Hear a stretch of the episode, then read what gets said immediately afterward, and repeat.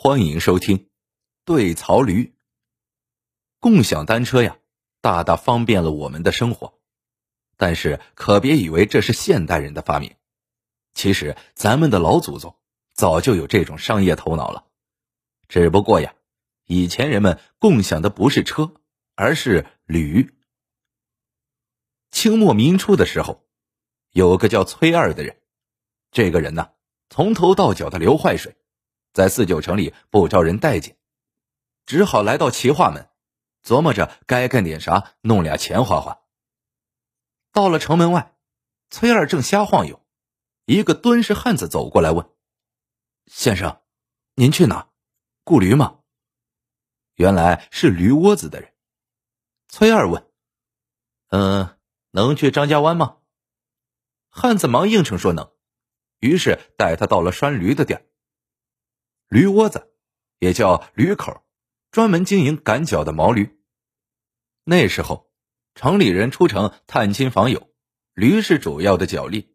驴窝子大致有两种，一种是赶脚的，帮雇主牵着毛驴去目的地，适合近道；另一种就是对槽驴，一般啊。去比较远的地方，双方讲好价钱，雇主自个儿骑着去。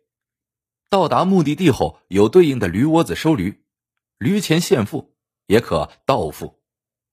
崔二听完，眼前顿时一亮，立马挑了头大善驴，五十个大子儿的驴钱，到了张家湾再付。上了奔通州的官道后，他就乐坏了，驴窝子的人脑袋真让驴给踢了。这么棒的一头善驴，到了半道上，自己神不知鬼不觉的把它卖了，怎么着也够几天的花销了。过了八里桥，崔二见官道上行人稀少，想着就把善驴赶下官道去卖。谁知任他怎么吆喝，善驴就是不下官道，他只得跳下驴背，死拉硬拽。奇怪的是，善驴却四个蹄子蹬住，再也不肯挪动半步。崔二三脚也一转，在路边扯了几把绿草，想引善驴边吃边下官道。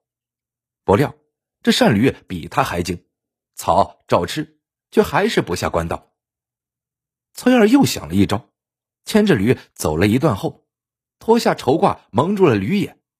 这一下，善驴总算离开了官道。就近找到一个村庄，崔二进去逢人就问：“有人买驴吗？”几个村人围着善驴转了一圈后，都说驴不赖，却没人问价。崔二很纳闷，问其中一人：“这么好的善驴，你们为啥不买呀？”这人却呵呵一笑，啥也没说。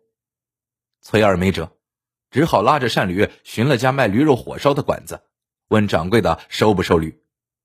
掌柜的看完驴后，却摇了摇头：“这驴啊，咱不能收。”崔二急眼了，为啥呀？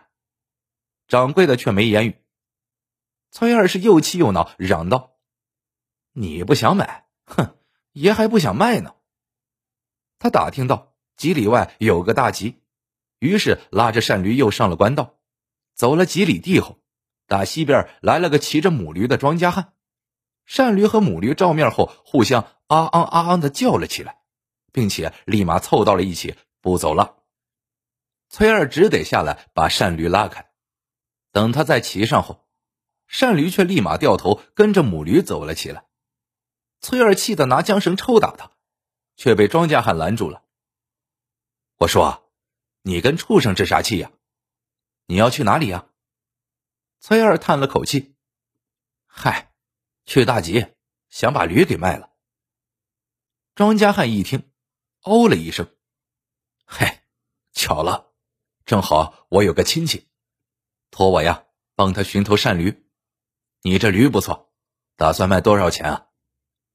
崔二报了价后，庄稼汉点了点头。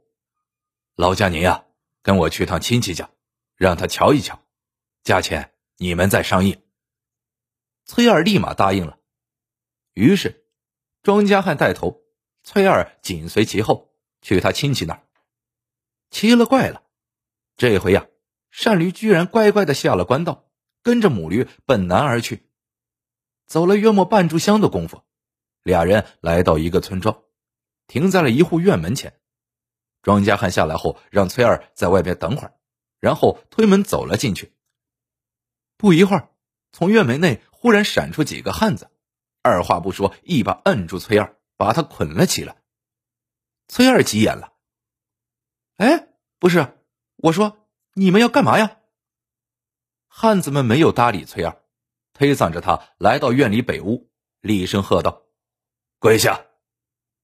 上手的八仙桌旁边坐着一个四十多岁的中年人，翘着二郎腿，抽着大烟锅，问道：“你叫啥名字？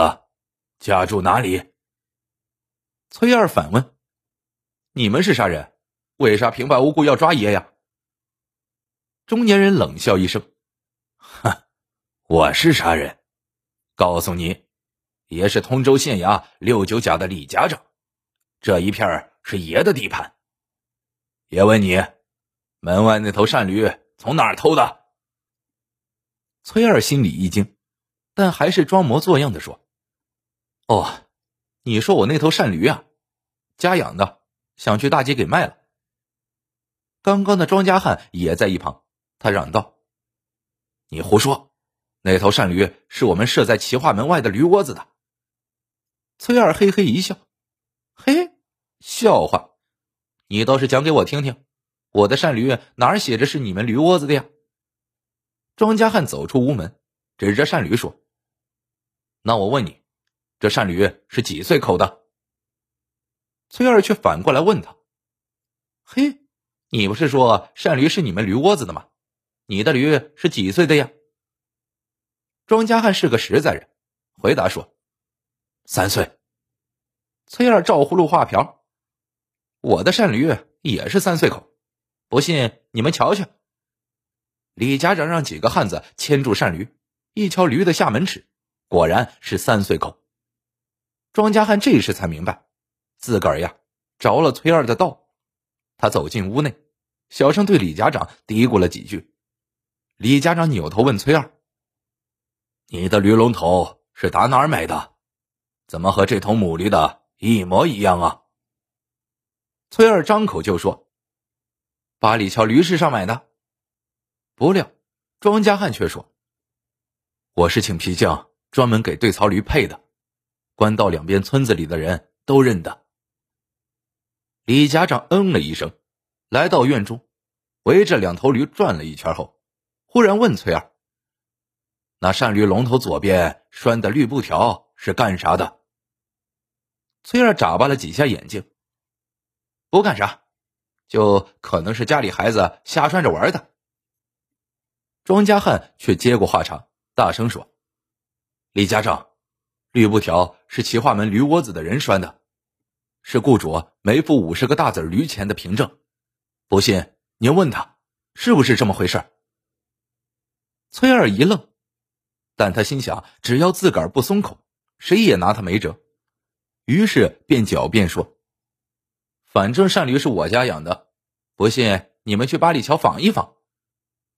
李家长听后呵呵一笑，叫人解开了两头驴的缰绳，拉着母驴出了院门。这一道，奇怪的事情发生了。院里的曹驴见状，居然立马跟了过去。李家长问崔二：“你养的善驴怎么会无缘无故的跟那母驴子走了呢？”崔二不慌不忙，嘿嘿一笑，道：“我估摸着那母驴在发情吧。”庄家汉却开口说：“李家长，这善驴是我那头母驴下的。为了训它当对槽驴，我让母驴打小就带着槽驴来回走官道，时间久了，它只认得这一条路，就是打死它也绝不下官道。要不然，我们驴窝子的对槽驴早就让人给偷光了。”崔二傻眼了，合着是这样啊！李家长一声呵斥：“哎呀，把这个偷驴贼关进柴房，明儿一早送到通州县衙去，见了县太爷，看他还嘴硬不？”